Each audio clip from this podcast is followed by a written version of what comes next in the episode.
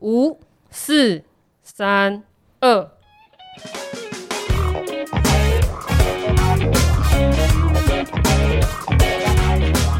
Hello，欢迎来到爱播学院，这里是爱公维，我是阿布，我是娜娜，我是听众代表大瓜。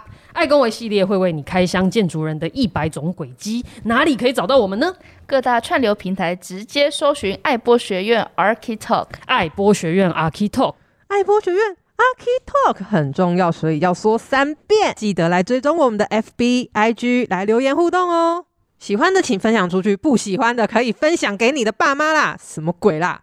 反正就是推荐给那些每一次都很喜欢问你建筑系毕了业可以在干嘛的人咩。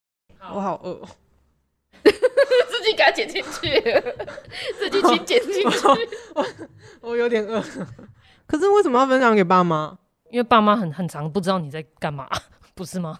是啊，那如果我说，哎、欸，叔叔、伯伯、阿姨、阿妈，欢迎来分享我们的 IG、FB 哦。那阿公呢？阿公可以追踪吗？阿公啊，阿公就坐在我旁边。什么鬼？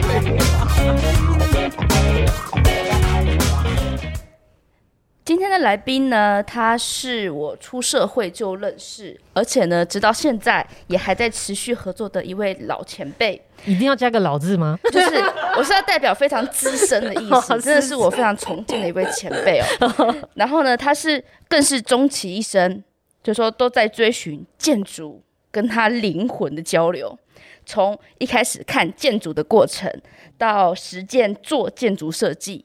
然后呢，到前线接触使用者，真正的去贩卖建筑这一件事情，这个男人很不一样。这个男人，成大建筑系、成大建研所待过建设公司，承包过模板工程，在利民营造服务三年之后，集所有之大成，站上了销售的第一线。人家说演员是演而优则导，这个男人呢是卖而优则盖。在零八年的时候，呃，成立了自己的建设公司。让我们欢迎聚德建设的徐瑞生徐总监。哎，谢谢两位主持人，谢谢三位主持人。那也谢谢这个线上的所有的听众，大家好，谢谢。哇，总监声音好好听哦。总监，听说你爸爸的工作的关系，其实你从小就见证了台湾营造业那个时候的游牧时期。是，我父亲是呃海县清水这边的哈。那他们村庄里面这个呃男生大概小学快毕业的时候就准备要去工作了，啊，因为呃乡下学校，然后读书又不是很有兴趣的话，就会开始哈这个亲朋好友就会拉帮结派。啊，那这个村庄里面都是做模板，啊，那个时候模板的呃这个工人的哈，就是一组一组，哈，是全台湾到处去征战哦，哪边有工地就去哪边做，有点像是这个游牧民族一样。嗯，好，那我从小就是在这样子的环境啊长大，这个工地也基基本上就是我的游乐场。哦，很厉害，所以也是各个县市到处去。各个县市啊，我印象中里面包括基隆。苏澳、高雄、花莲、新竹、桃园都有啊。那我很有印象的时候，就是呃，小时候就是常搬家嘛。那小时候对小孩子来说很有、很有、很有趣。但是开始上小学就不能到处搬了，对不对？对啊，对，所以这个这样子的生活模式是呃，到小学的时候我就被寄放在这个外婆家哦。啊，但但是我爸爸妈妈他们还是一样这样的模式。啊，以我的印象，这样的模式大概持续到呃民国七十年左右。是说整个大环境吗？还是说对整个大环境？那这样子的迁移的模式才慢慢的、那慢慢的消失。为什么啊？是什么？嗯，早期应该是那个需要工作的人很多，但是工地没有那么多。所以你好不容易接到一个工地，基本上就是假设我们有模板啊，那旁边的邻居就是钢筋的工人，那还有这个泥做的工人，就一挂归挂的，归挂都住在工地附近搭个工寮。那时候工寮是蛮多的，那时候空地也多啦，啊，工寮多，所以呃，比如说十几二十个师傅啊，有的甚至膝下带眷啊，那就住在工寮里面啊，可能。啊，七八个月、十个月，工地完成了以后，就又再搬迁到下一个工地。哦，而且就有工作，可能就是议会怎么讲，就是是有工作有工作就有钱赚，然后帮忙介绍这样子，对，会、哦、会互相推荐哦。那所以说，如果你做的品质不错哦，那个业主很满意啊，下次他有工地，他就会先跟你预约嘛，啊，大概什么时候啊、哦、会有工地可以进来做？那那个时候的其实监工啦，各方面的没有那么样的严格啊，行政手续也很简单，没有像现在这样子啊，半个开工半个一两个月，半个完工又半个三四个月，没有。那时候很快，一个工地基本上就是嗯十天半个月一个楼层哦，哦，很快就做完了。嗯、是。那后来是慢慢慢慢整个开发起来了，所以变成。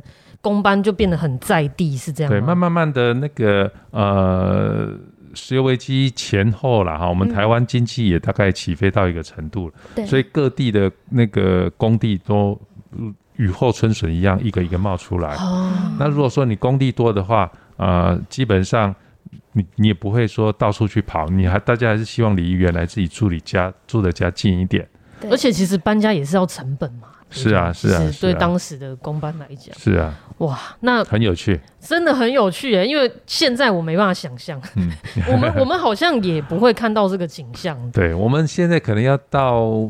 呃，刚开始开发的国家还应应该还是有这样的情况哦，因为我我还我还会误会说，就是公班是很，嗯、比如说台南的公班就台南的公班，台中的工工班就台中的公班。对啊，如果有选择的话，一定是这样啊，一定是这样的。嗯，但是如果说没有选择的话，因为那个时候很多人都是啊务、呃、那个务农的时候啊，譬如说播种啊哈，除草啊哈，收成那个时候是回回家里面把那些啊稻田。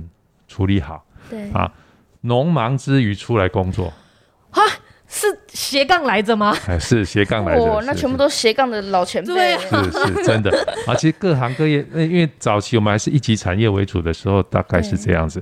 那包括像渔业也有类似的情况。哇啊哇！我真的跟现在的是那个呃人口的组成是不太一样，真的就是产业的组成啊，真的。嗯、那我我很好奇，因为总监，你看你你小时候就已经见证到这个产业的一些生态了，是，然后你还愿意进建筑系念建筑啊？这个这个可能就是我们该做什么，老天爷都注定好了，注定好了，已经写在我们的基因里面了。好、哦，但不一定是遗传啊。我我想。呃，适合做什么，不适合做什么，其实应该我们心里面都有一个底。嗯，好，那只是说我们要不要去照着我们自己的心意去选择啊？甚至于呃，像之前二十来年前，经济也很那个建筑很不景气嘛，哈，嗯，那也有很多人就是在那段时间就没有再坚持建筑哦，这样的也很多。说到这里，是我正想问总监。你说到这个心意的部分，是大五那一年，你说你就决定不进事务 所，哦、是是是，我觉得这个心意很勇敢，而且怎么可以？这是什么原因可以让你在那个年纪，你真的就觉得那就是你这辈子的心意啊？我我喜欢建筑啊，我也喜欢那个不同的空间的带给我们的那种那个互动的啊，心理上的互动，但是我不喜欢坐在图桌上面一直改图啊。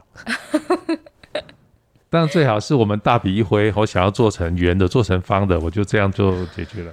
哦，不要去处理这很多的呃很重复性的这些细细繁琐的工作。嗯、是是，所以那时候看到那个神台，就宣决定说，这不是你的个性。呃，就是我们的个性可能比较开放一点，比较 open 一点，比较活泼一点。好、哦嗯，所以也很难一直坐在那个图桌前面。是，我想。在事务所工作真的是呃需要蛮大的耐力的啊，也很值得敬佩的啊。那我们如果说没有这个本事的话，我们就不要待在这环境。但是我们还是做建筑，对啊，它有很多的的不同的领域啊，不同的职业形态这样子。总监谦虚了，他说我们没有那个本事，怎么会呢？总监你经历过那么多事，啊、是是是。这时候我就想到，总监说他的第一份工作进了三彩建设。是。我进三彩是这样子的，因为我退伍以后，我的履历表我都是丢建设公司或者工程顾问公司啊。那因为事务所的生态我已经蛮了解了，我已经在啊事务所基本上也工作了将近一年的时间了哈。那所以我我想有更有发挥的空间，应该是会在建设公司这一部分。那我觉得那个时候进建设公司的所有的同学，好像只有两位，除了我以外，还有另外一位、嗯、啊，他是到那个特利屋，特利屋，啊、特利屋那个时候要展店的那个特利屋、啊，他就协助老板去做展店的工作。是，那其他的基本上都是进事务所，要不然就是到学校教书啊，或者是考公务人员。大部分的。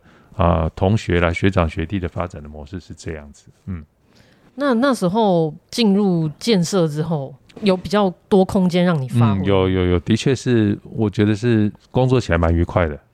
好，但是呃，有一个小小的麻烦，就是那时候公司的业务量很多。嗯、啊，那其实建设公司的人力并不像其他的产业，包括说营造厂啦或者事务所这样子。有这么多的人，建设公司的人力其实蛮精简的，嗯，所以我记得我那时候手上有呃七个案子，七个开发案，啊、哦，那七个开发案就是会有七组的呃跟建筑师讨论的部分，是啊、哦，那营造的部分公司是自己做嘛，所以那个部分就比较单纯啊，在那一段时间，我觉得我每天去安排建筑师开会，还有景观，还有机电，甚至结构技师。开会完了做会议记录，然后跟老板报告，那还要跟其他的部门横向的沟通联系，这样，好，那呃一个礼拜基本上会有三到四个半天，还要到啊、呃、建设工建设工地去做甲方监造，我觉得那段时间，呃好听是很充实的，那、呃、相对是很忙，忙到我记得去上厕所都是用小跑步的。我我想到那个，你知道奇异博士啊，他就是有很多个时空的人在做很多的事，八爪章鱼才可以应付。但是是一段蛮我我觉得收获蛮多的一段工作的时间，是、嗯、肯定是哦。而且其实我还蛮好奇的，就是在事务所的那一年呢、啊，嗯、如何摸索出好？那我投履历，我就是要进建设。嗯。因为我我当然我大学我填建筑系是我想做建筑相关，但我不是投事务所系嘛，好，所以并并不会自己局限说我一定是进事务所。对，好，而且呃，因为在这个建筑我们说生产的过程里面呢、啊，其实它有很多的环节。是，嗯，那有人不喜欢空间设计，他也是做建筑啊，譬如说他可以做。环控啊，嗯嗯，哦，或者说结构设计啊，啊，这些都可以。那因为我是这样想的哈，呃，我我们是大学正科系毕业嘛，应该不会找不到工作了。既然不怕找不到工作，我们就去做做我们喜欢的，做做看。哇哦，嗯，哇哦，当时是就读大学的人还比较少，不像现在就是满街都是大学生。哦，是啊，是啊，是啊，那时候大学录取率大概在二十几趴吧。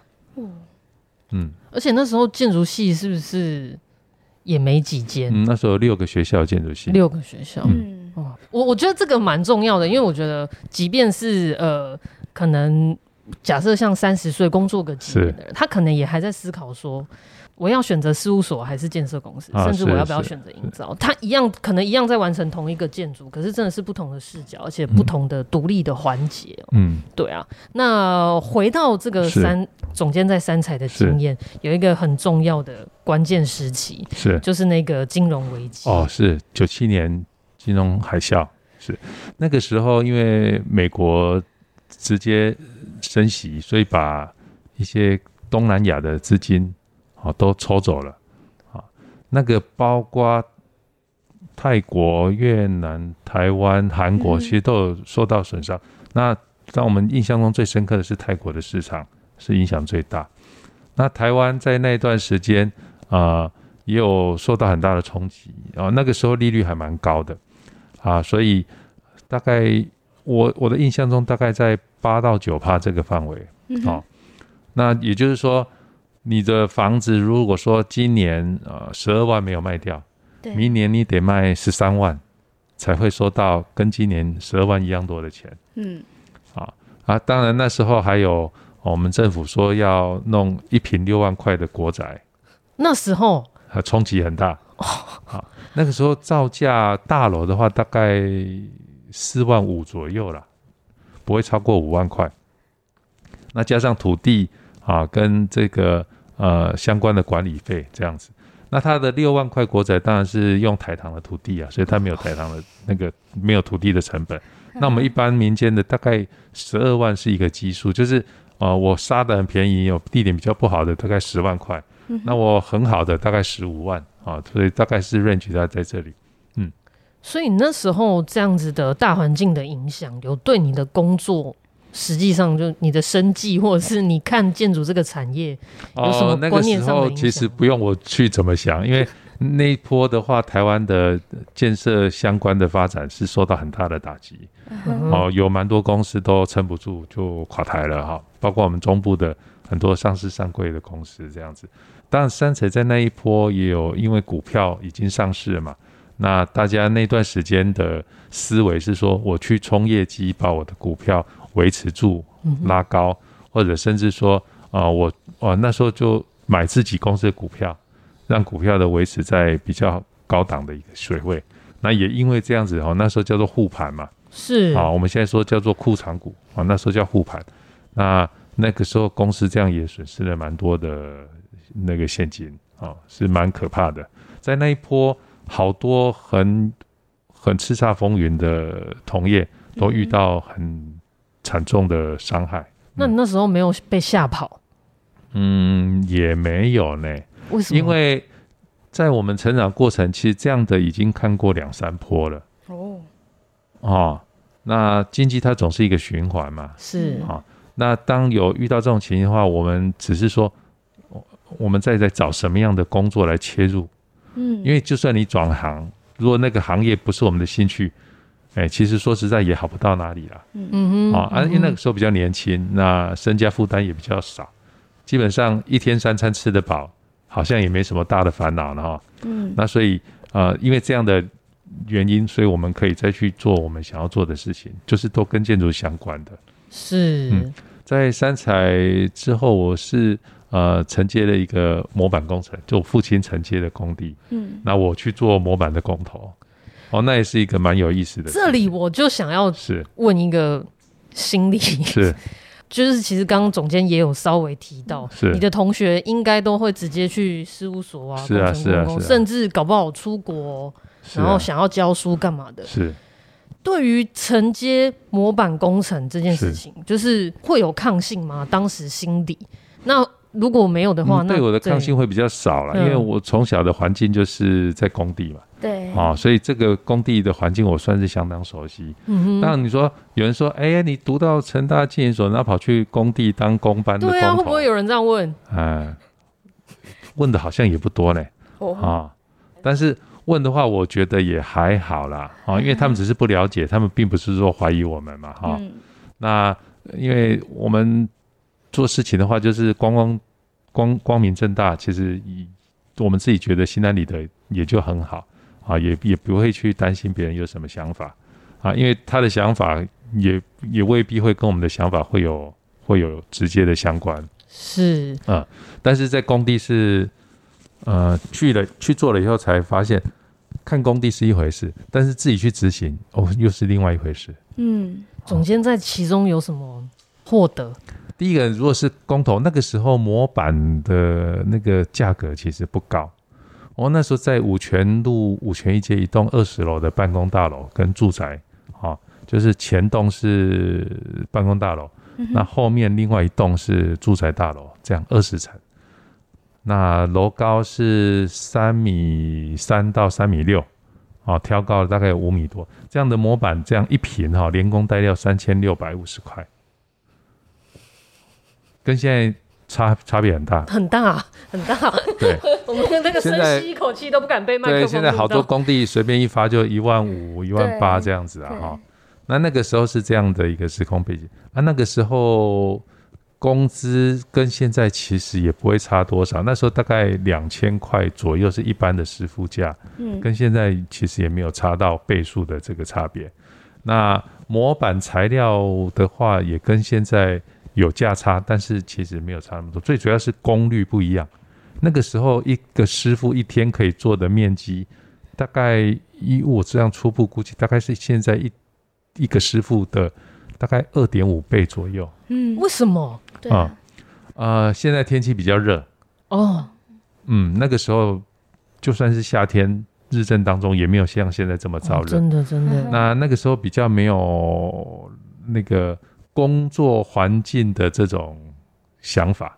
现在是说，嗯哦，温度太高就不适合做啊，包括我们部队几度以上就不能出操嘛，哈啊。然后那个时候大家都是上工的时间八个小时，大概我想七个半小时都很认真的在工作。嗯哼，现在你去工地看一看，那个很多的这个工班做个五十分钟一个小时，他就开始休息一下子。嗯，所以那个功率是相差很多。而且那时候是不是还是有蛮多年轻人会愿意？哦，对对对对，这个是真的是有影响。那个时候大概一般的师傅是四十岁左右啊。嗯哼，那我们现在师傅一般是六十岁左右嘛，对，差不多啦，哇二十年，同样一批人，都是同一批人，对对对对 真的是很辛苦欸，需要好需要新陈代谢哦。对对。但是工地实在是很辛苦。以现在的工地来说，我是我我一直想说，有没有什么方法可以让呃大太阳的时候大家不那么晒？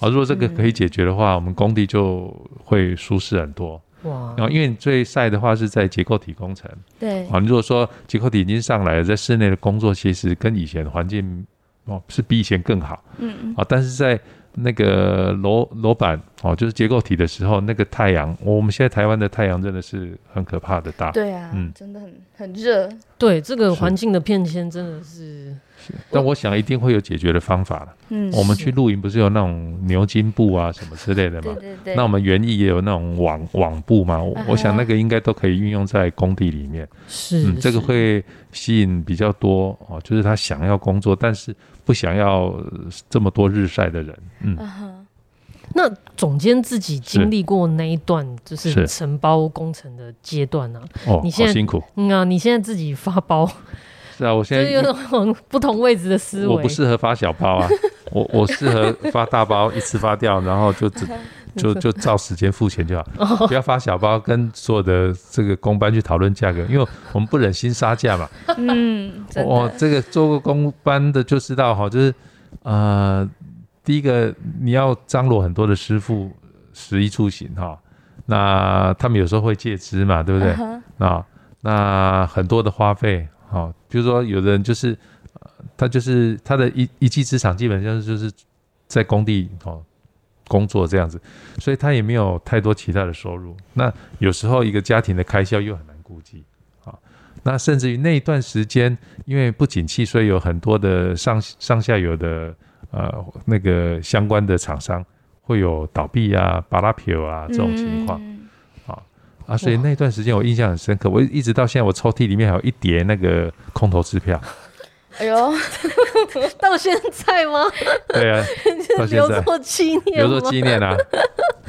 但是他找得到那些人吗？应该就找不到了。找到人，我们也不能够对他怎么样啊。哦，哦，啊，是还是会遇到啊。那个时候很多啊，啊，那个时候我们也不够有经验呐。啊然后我们身边的大概也都是呃，没有说真的那对那个很精通的人。嗯，啊，如果现在的话，那我们的处理方法又会不一样。哦，那时候很常发生，就是营造厂因为他承接工作，然后可能因为原物料价格，或者说他又转投资什么，对，因为那个时候很流行转投资嘛，所以譬如说，假设营造厂发包给我们的一般的工班，嗯，对不对？那营造厂的这个钱出问题了，照理说建设公司会付钱给营造厂，营造厂会付钱给我们，嗯那那所以建设公司其实它才是主体。对，对，好，所以如果说现在处理起来的话，我想跟二三十年前会有很大的不一样。嗯嗯可以不要那么样的呃针锋相对，但是又可以我们的钱又不会变成呆账。我觉得这个才是我们啊、所有的工班遇到状况的时候要去知道要怎么做的事情。哦，但这个没有人在教。对啊，嗯，我都看新闻上都说人家跑去那个建设公司，什么撒名字啦、丢鸡蛋那所以种。那个是那种呃专门在讨债的公司会做这样事情。我们一般的工班应该不会啊。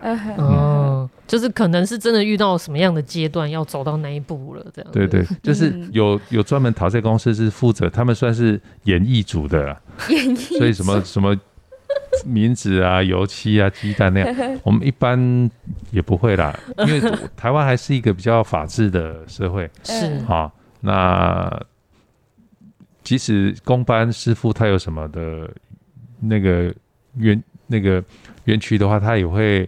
用比较理性的方式去处理。嗯，那当然有人是心有不甘，那我就委托那个讨债公司，讨债公司他就把那场面做得很浩大。嗯，其实讨债公司也不能做什么事，基本上他也帮你讨不到债。哦，真的哦，那你还要付一笔钱给他呢？对啊，所以这个是更亏啊，贵刚哎。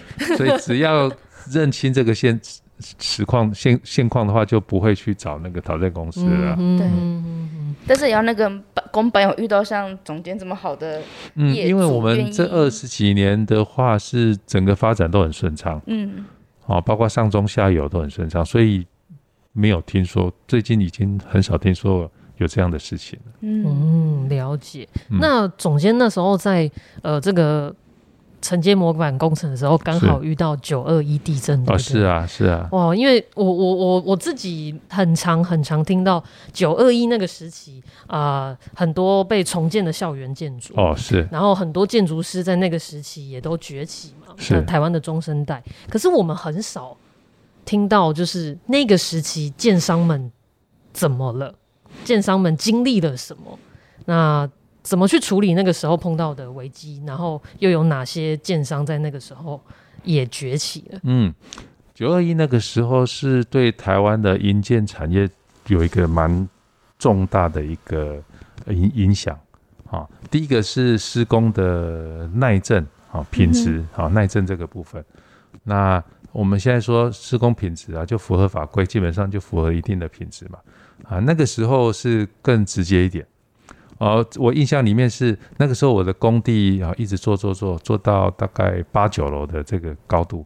那我的工地往西边看过去，哈，就是在这个绿园道上面啊，有一个同业的案子啊，它也是一样，它大概进行到十二三楼。那九二一地震，所以它的那个塔吊天车就整个折断了啊。那九二一隔天哦，大家都不能动嘛，嗯啊，那第三天的话。他就已经联络厂商把那个塔吊挪下来，然后装了一个新的上去。那那个时间点，我们呃七期星光三院那边有一个我们的很好的同业，他同样有一个住宅大楼盖到五楼，那他是在九二一之前两天灌浆的啊。那结果他就把那个五楼结构体全部都敲掉，从从一楼全部敲掉，没有从第五层哦，第五层就刚灌浆的那个楼层，对，好，那他他是他对他的这个。呃，结构的品质的自我要求嘛，嗯，因为我想那个时候市政府也没有闲情跟你说，哎、欸，你几天前灌浆了，所以你要拆掉，嗯，没有，并没有这样，那大纯粹都是自大家自发的。那我我自己眼睛看到，就是我看过去那栋大楼，那在大概那一段时间。他又已经盖了三三个楼层上去，这么有效率的同业，真的这么有效率，好像不不常见啊。啊，所以有时候这个建筑的品质真的是要在你自己呃直视的人哦，才有办法去真做真正的掌控。是哇，所以是不是因为这样？我听说总监在自己的作品上面特别要求这个。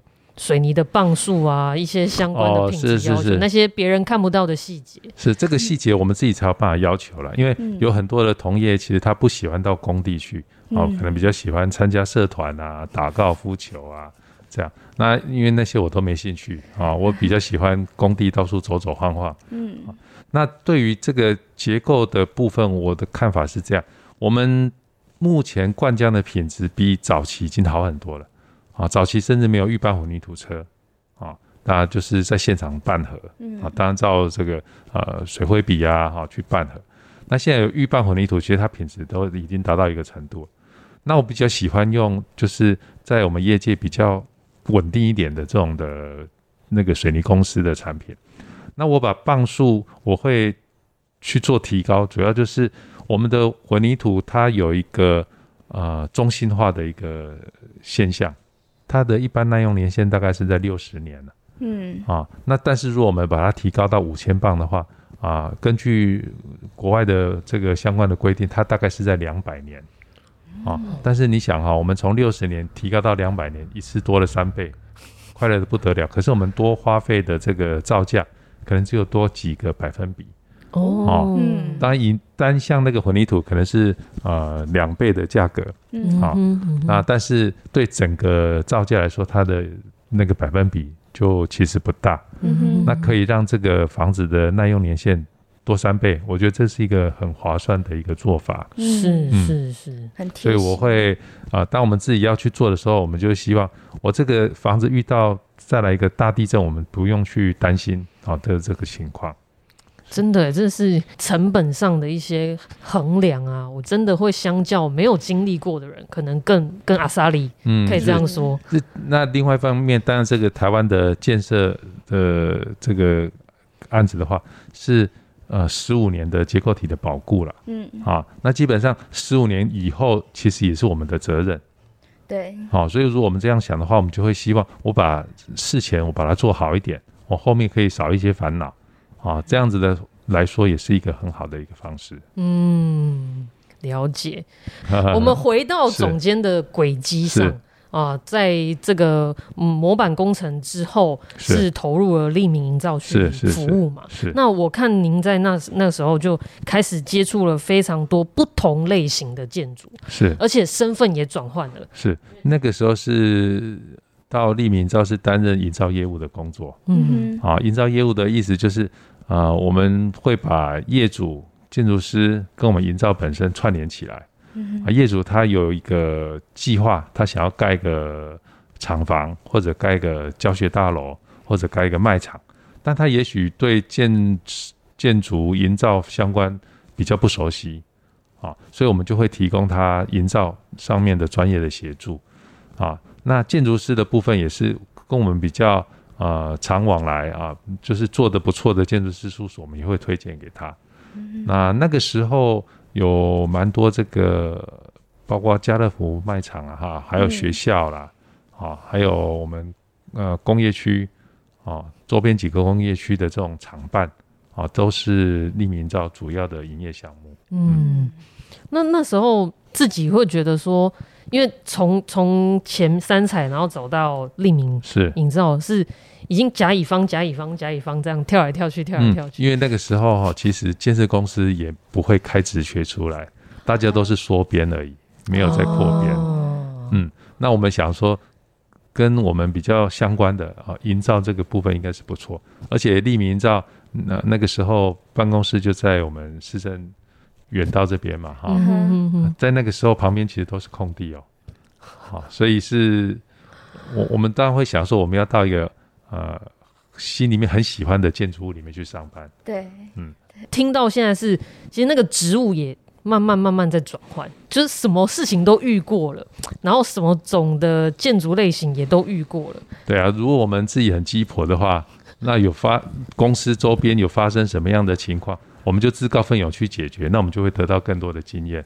嗯，啊，要不然营造工地其实它有很多的灰色地带了。说实在的，那一般的工班师傅大概呃都是比较比较没有那么喜欢念书，啊，所以思考都比较直接。嗯嗯，那我们以我们本地人的个性都比较比较忠厚老实一点。说实在的，百分之九十几的人都是很善良。啊，也是因为这样子，所以常会发生，就是假设这个营造他去亏待了这个工班，其实工班自己他并不自觉。嗯哼。好，那可是我们如果说站在一个比较呃比较客观一点的角度来看，就是他也许会漏估了什么东西。嗯。啊，那我们善意的提醒他，啊，那他就可以减少掉一些不必要的损失，而且这个损失最后也不会变成我们营造公司的获利呀。啊。所以，呃，如果我们这样想的话，我们就会认为说，我们呃发包给这些工班，他有稳定的工作来源，然后他可以赚一些赚一些利润啊。那因为大家都是要养家活口，我觉得这样是一个比较好的互动的模式。那个时候很流行的一些营造公司是，你你只会拿到九十趴的钱，嗯哼，那个十趴的保留款是领不到的啊？为什么？就是你要领到这十趴保留款，是除非你有承接他们公司下一个案子，他才会退上个案子的十趴保留款，而且他会他会扣加加减减嘛，扣完了以后你才、uh huh. 才有的拿。这个是为什么？就是是想想要绑住工班的意思吗？就是。呃，十趴保留款是每个营造厂都会有，对对，但是不一定每个营造厂都会如期去发放这个十趴的保留款，那纯粹就是你直视的人的想法了啦。哦，嗯，那你如果说你这个营造很生存很很艰难，对不对？你当然会说啊，共体时间是这个方式，对不对？那或许是营造本身想要多多多抠一点利润，啊哈。你业主那边你抠不到的话，你就是往下游去抠了嘛。工班去抠是，但它是一个不好的现象。是啊，所以也会造成说，那我这个工班，如果我去做你这个营造厂的工作，我就会自动把我的报价提高一点，嗯，对不对？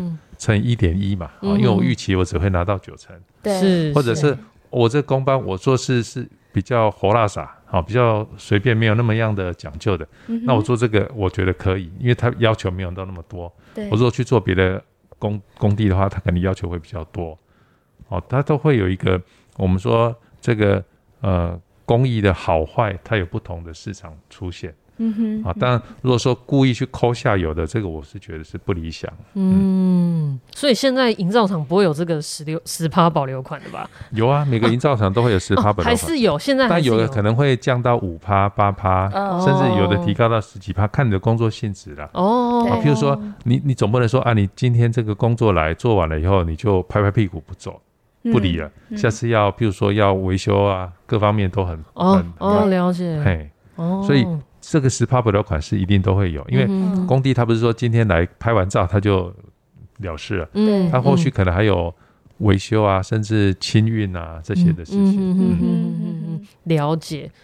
我觉得听起来总监是很愿意跟不同，不管是不同背景、不同职位、不同阶级、不同教育背景的人沟通的。是啊，是啊。我觉得听到现在是不是因为这样，所以三人行必有我师。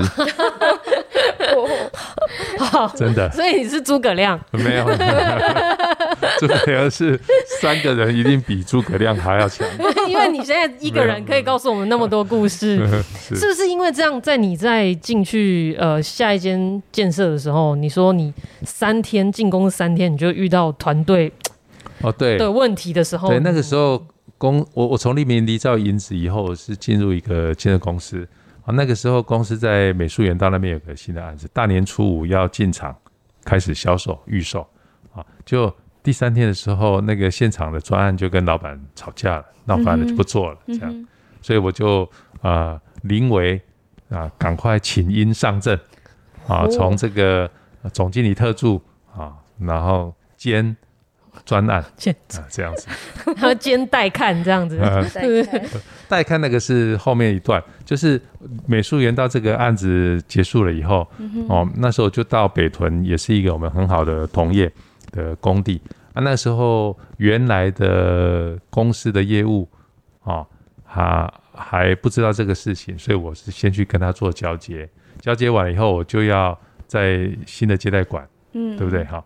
我正在要联络其他的厂商来做，呃，譬如说，呃，桌椅的更换啊，哈，海报的输出啊，这些东西的时候，只有我一个人跟那个守卫先生。嗯哼。那那一天就有六个客户跑来要看房子，哦，所以我只好自己带啊，因为我一个人没办法带那么多嘛，哈。那我想中间可能还有很多人进来问警卫，结果说那个专案跑出去了，他们就离开了。但我有接到有六组，其中有两组是说，我我是跟他们说，诶，我没办法直接带你们两组，不然你们两组一起来看好不好？诶，客户也愿意，啊，所以是那个时候还蛮有趣。嗯，诶，那当时都是听说当时在洗泉的时候，还有一个创举，就是说原本当时那个案子的附近的价格啊，大概一平都在十二万八。哦，左右。那个时候其实大家对这个房价都还很保守。嗯哼。啊、嗯哼哦，那因为我在那一段时间刚好我自己也想要买房子，所以我有去比较好的一些环境去找房子。我发现美术园道那边都没有空屋呢，因为报纸上那时候都是写说哪边空屋又多少，哪边又怎么样糟，怎么样惨啊。但是我去到那边，我说要买，人家那个警卫笑笑说：“接龙没完啊呢。”那我说跟他说要，不然有没有的租啊？他说。啊，不然这样好了，你你你写在这个本子上面，我看那本子前面哇，还有三四页，三四页，所以就是好的环境，其实它会吸收、吸引很多很多人来。对啊，那可能那个时候比较偏远、比较地段不好的地方，会有一些空屋的出现。嗯、可是重点是我们自己有去有去需求，所以我们不会去像。一些报章媒体上面直接看到那么表象，而且那时候是不是刚好 SARS？那时候是 SARS 的隔年呐、啊。哦，隔年，嗯哼哼，就没有影响吗？其实 SARS 哈，因为 SARS 那期间那前后几年其实都很不景气，嗯哼，本来就不景气。对对，哦哦，所以其实你说又来一个什么样的 SARS，啊，就是本来来客少。变得忽然之间没有来这样子，可是 SARS 半年就不见了。是是，对。哎，说到 SARS，我就想到最近近几年我们遇到这个 COVID-19 的这个疫情，我看房市好像反而有越演越热的这个状况。针对这个部分，总监有什么看法？嗯、我我个人觉得那是一个巧合啦，嗯、就是这两年，不不是这两，是前两年，嗯，好、哦，大概二零二零二零二一这两年，我们、嗯、呃房价是。疯狂的上涨，对，好、哦，那刚好是有遇到 COVID-19，也是在这两年啊、哦、来袭击。可我想，COVID-19 它是一个偶发的事件，嗯哼，但是这个房价酝酿上涨是一个必然的趋势，就是因为它一爆发，然后各国就是有遇到经济的难题，嗯，好，那大家的解决方案都是 QE，嗯哼。你只要 QE 了那么多钱，这些钱就会去追逐有限的资产，导致这个资产价格往上涨，这是一定的，一定会发生的事情。嗯哼，嗯。啊，资金变多了，利率又降低了，所以大家胆子就变大了。嗯哼，嗯，了解。那它会往下走吗？那如果说像现在美国开始收资金，所以可以预估的情况。呃，当然会，大概会回到我自己估计的，会回到这个事件还没有发生的情况。嗯哼。啊，所以现在资金的宽松的情况，在未来的一两年应该会遇到一些紧缩。嗯哼。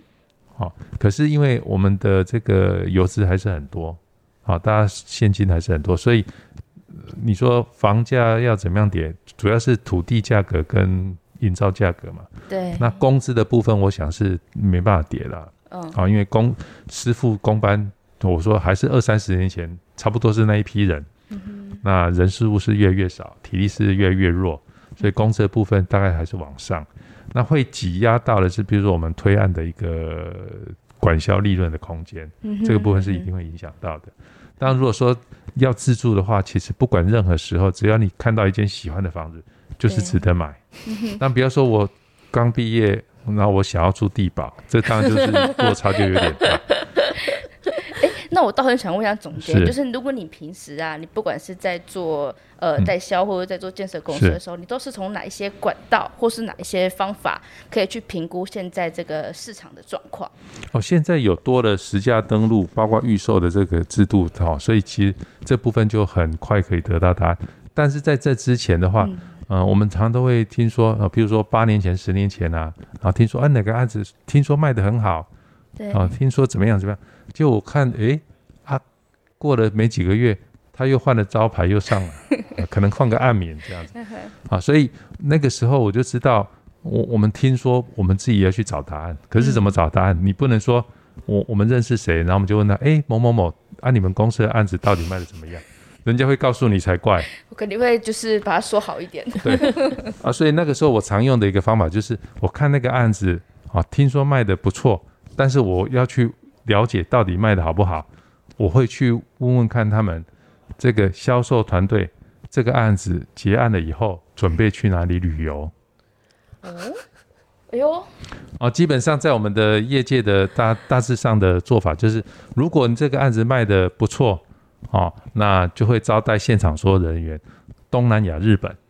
东南亚、日本。如果这个案子卖的特别好，那就是欧美了。哦，所以如果说，哎、欸，他们这个结案以后要去欧美十二天啊，我就知道这个案子真的卖很好。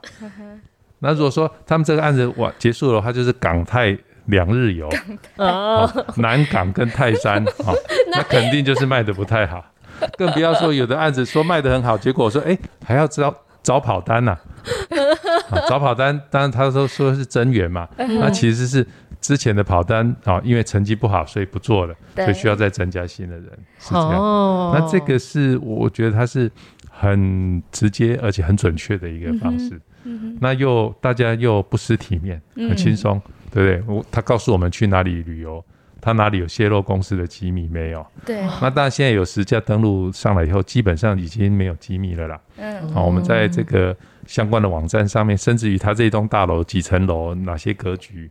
啊，哪些位置卖多少钱都很清楚。对啊，现在细到就是什么门牌号码。对，现在是天底下基本上没有什么秘密了。对啊，除非还没有出现的。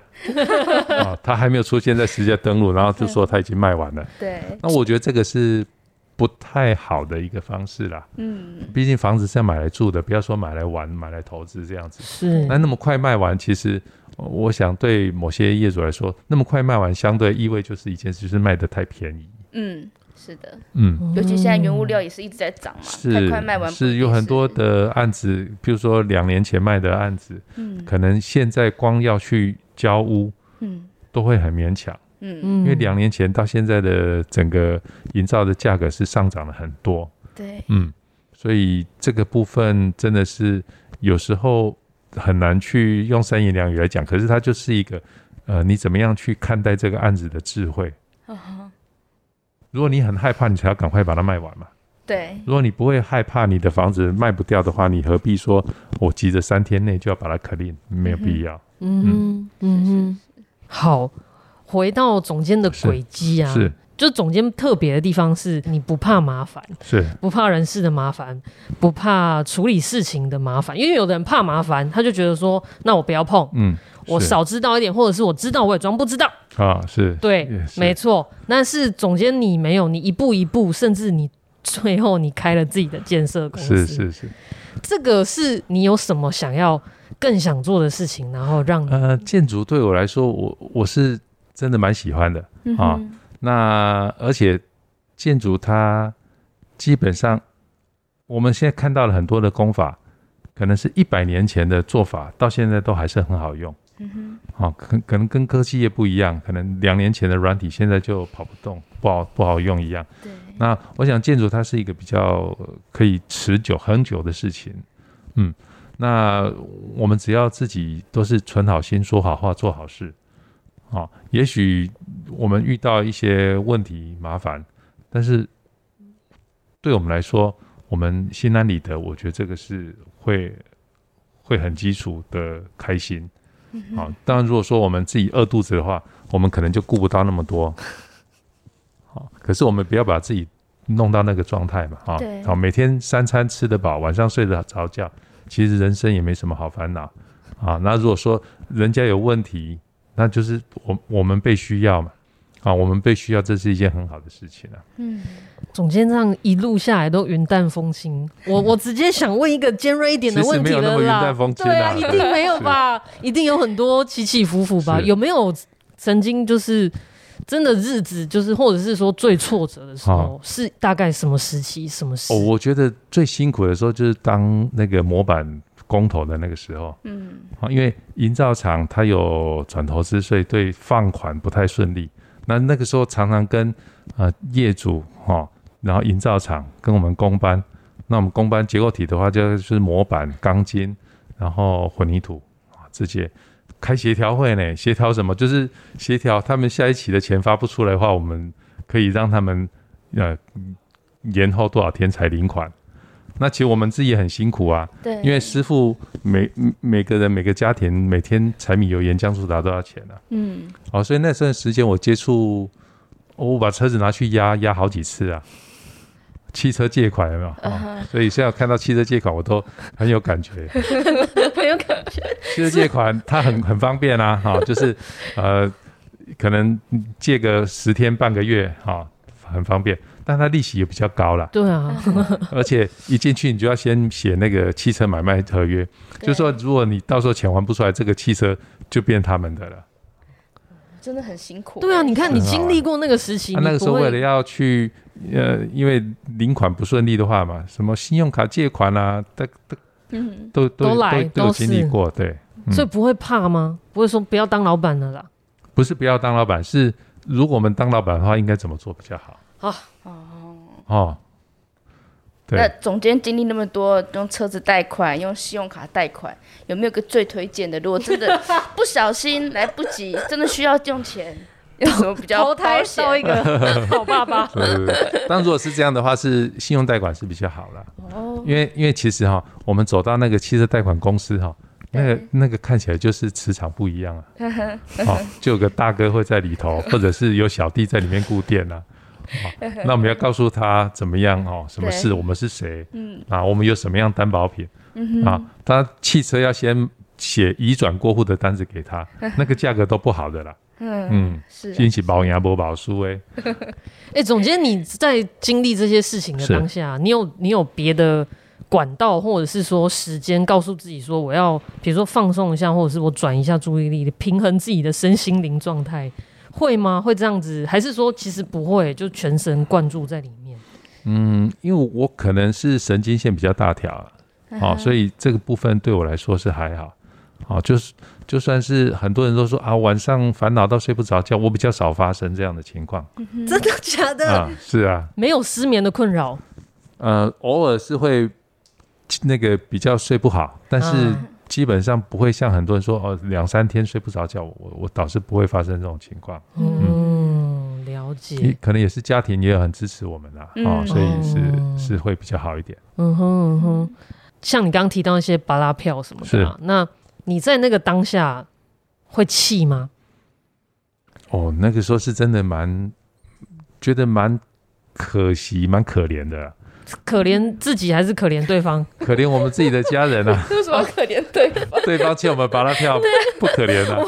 我怕我怕他太慈悲，因为总监慈眉善目的，我真的是。而且会觉得很无助啊！就是这个票据明明是有这么多相关的法令规定，嗯、但是。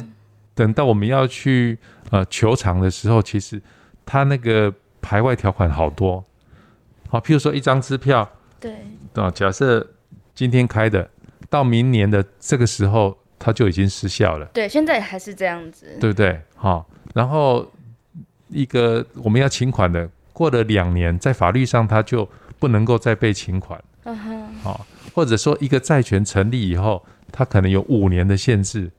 哦，这些好多事情其实课堂上都没有教。对啊，嗯，可是对我来说，它就是一堂几百万的课程，很可怕，嗯、尤其是那个时间点来说。对啊，嗯、就是觉得好像，而且你可能花的不只是钱，你你可能那时候结婚了嘛，对不对？对，还有一些就是妻儿家庭的责任在身上。还好那时候是双薪家庭哦，哦，所以太太。太太也是有收入，嗯，嗯有支有这样子是有支持的，嗯、互相支持。嗯、那刚刚总监说不会怕当老板，是，而是警惕自己说要如何当一个好老板。是，可不可以给个透露一条规则就好？你当好老板的一条规则，不要透露太多，不要透露太多，跟我们一起。工作的人不 不只是说我们的这个同事啊，哈，包括我们相关的上下游周边的厂商，其实大家。呃，有钱赚，我觉得这是最重要的。对，如果我们赚钱，但对方亏钱，那也是不好的。嗯嗯。啊，但如果说对方赚钱，我们亏钱，那是更不好。对，嗯。那我想在这二十年，其实我们建设相关的发展，各行各业建设相关的各行各业，其实都算是蛮顺畅的。嗯。只要不要说太好高骛远的话，基本上都没有遇到什么经营上的难题。嗯。啊，不像九二一之前那那两波，那其实是很可怕。嗯，在。更早期，我我们记得，呃，打开那个报纸的求职广告，大概半篇就半张报纸，或者是半张是两个哦公司的广告，那个都是建设公司的。某某建设征才广告，他就用了一整个半张的报纸，半张真的魄力多大啊！然后有很多的这个啊先进前辈，可是这个的力量都没有办法去抵挡抵挡这个金融海啸造成的这个波动，啊，所以我会觉得说，我们其实人很渺小，对，不用太膨胀，那我们做我们自己喜欢的事情就好。嗯，啊，那我们口袋里也没有多少钱，所以我们不要想说去推大案，嗯哼，我们就小案子，我们做自己开心就好了。嗯。嗯，最好是这个案子不大，但是能见度又不错，嗯，那同业都会觉得我们有呃有就做到了一些他们想要做的事情，嗯，我觉得这个是很需要，对，很重要，了解了解。嗯我们来 Q 一下我们的听众代表，是是，是。那我们也很希望把这个听众的角色，不是等到他听完节目了，然后才给我们回馈，而是直接拉到节目上。啊，是是。对对对，这种临场感。瓜编，你有没有什么问题想要问总监的？大家好，我是听众代表大瓜。是。总监好。是，你好。听听完总监讲完，因为先前还有稍微聊聊天一下嘛。总监经历了这么多。那也开着一辆代表未来的车，请问你心目中跟脑子那个蓝图，你觉得那个家会是什么模样？哦，对家的概念，就是说，或者是你想要设计另外一个什么样属于未来的房子这样子？是，其实这个真的是一个很重要的课题啊。我们每个人这边每天努力的工作，就是为了要一个很好的生活的环境。那但家人是对我们，不管是在精神层面上，或者在实际的需这个呃人生的需求上，是最重要的。哈，有时候我就觉得，呃，太太就像我们自己的人生的合伙人，哈，一加一才会等于二。那我们自己在那边东搞西搞，可能啊也没办法定下来，那也没办法。因为人家说成家立业，成家立业嘛，我觉得是这样子。那至于说对于家的一个想象，我想第一个当然是遮风避雨的地方啦。嗯哼。好、哦，那第二个其实呃房子，我们说也不用说很大，因为我常说哈，我们晚上哈最需要的空间啊，只有床。嗯。Queen size 的床六乘六，那就是等于一平。所以基本上这个房子只要有一坪。它可以满足基本的需求了，好，只要一瓶以上都是多出来的。嗯，当我们可以多到什么程度啊？那就看我们自己喜欢。有人喜欢那个空间开阔的感觉啊，那他就可能需要大一点。有人喜欢比较紧凑一点的啊，或者甚至像呃，有的很极简啊，他家具各方面都要降到最低。嗯，好，所以每个人都有不同的需求。但是我想对家的话，第一个是。呃，软体上面就是我们人上面的啊，就是我们的家人。第二个是硬体的部分，就是当然是兼顾安全、美观，我觉得这是最重要的。啊，至于说呃要把它设计成什么样子，嗯，这个空间自然会对使用者有互动，适合的空间就会变成那个样子。所以不同的人读同样的一个建筑的的的书。可是盖出来的房子都不一样，是。啊，是。是。然后我还想要再问一个问题，就是说，因为刚刚总监说自己睡得蛮好的，哦，是。在巨大的压力下，对。然后因为我有发现，总监其实是会吹萨克斯风，哦，是是是，那会是因为这一个兴趣让你比较好睡觉吗？没有没有，呃，学乐器是最近这八九年来的事情而已啊。之前是没有，那怎么会想要学习？我们以前在学校就很羡慕那个同学，尤其是男同学，竟然会弹钢琴呢。嗯、哦，我们压根从来没想到。嗯嗯、我们印象里面就是女生去学弹钢琴可能会有，可是怎么会有男生会弹钢琴，而且弹得那么好？而且钢琴很麻烦，左手跟右手弹不一样的东西。啊、哦，叫基本上叫我们拿两支笔。左右手各拿一支，左手画圆，右手画方，我们就很难做到。是，对。啊，当然相对的，其实学音乐它是对早期的家庭来说，它是一个比较大的生活支出。是，嗯，那对我们一般做工的家庭，大概是没有这样子的接触。嗯，啊，可是唱歌就是。不用花钱的 啊，这个我们就可以做的还不错。总监要高歌一曲，那应该应该也唱的不错喽。没有没有没有。但我我觉得有一个兴趣是好的啦，啊，尤其是比如说中年以后有一个兴趣，可以让我们的生活是更踏实、更精彩。嗯，如果没有兴趣的话，我们就只能去做一些、呃、很多人做的呃的的事情啊，没有办法去找到我们真的可以是。常常去 我，我好想帮总监把话讲完。我也是，我在等。我的意思是，哎呀，那闭归闭拐啊。我想说，总监不好意思讲，我来讲。是是是。OK，谢谢总监跟我们分享这个整个。我们说这个节目是呃建筑人的一百种轨迹。嗯、今天总监。给我们带来真的非常不一样的轨迹，是是，因为我们前面可能大家的轨迹都会跟事务所有关啊，是，可是总监已经呃在建筑产业里面的另外一个面向。其实总监刚刚一再的提到一件事，嗯，总监经历的这些学校都没有教，都没有教，都不会教，嗯、是，即便到了业界。也不会啊，是是没有错，没有错，所以总监代表了建筑。复杂的另外那个面向，其实是真实的。嗯、建筑是复杂的，所以建筑产业更是。是。那你知道最近是毕业季，哦、很多建筑系的学生要毕业。是。我们不要讲毕业生好，就三十岁左右的年轻人。你会怎么建议他们？就是给他们一些呃做选择的小诀窍。嗯，因为我自己走过来以后，我觉得三十岁之前其实也不要一直想说我要。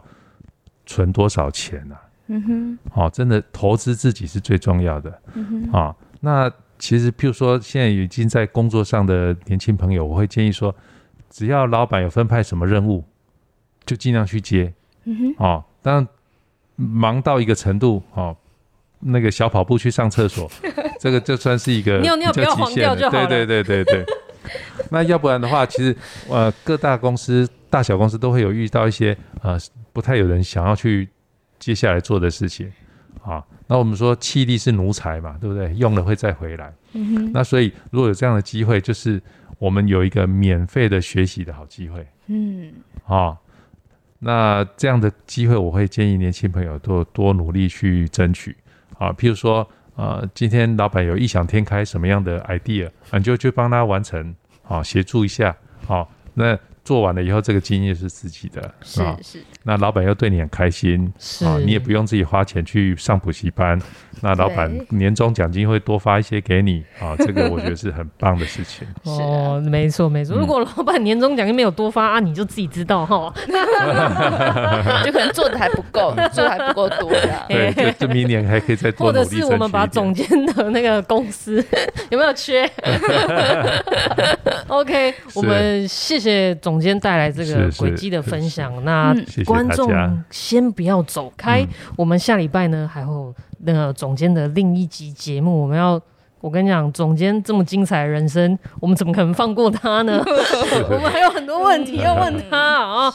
各位观众。更精彩，这样。是的，我们先跟大家拜拜，我们下礼拜见。好，谢谢大家，拜。拜，拜。拜拜。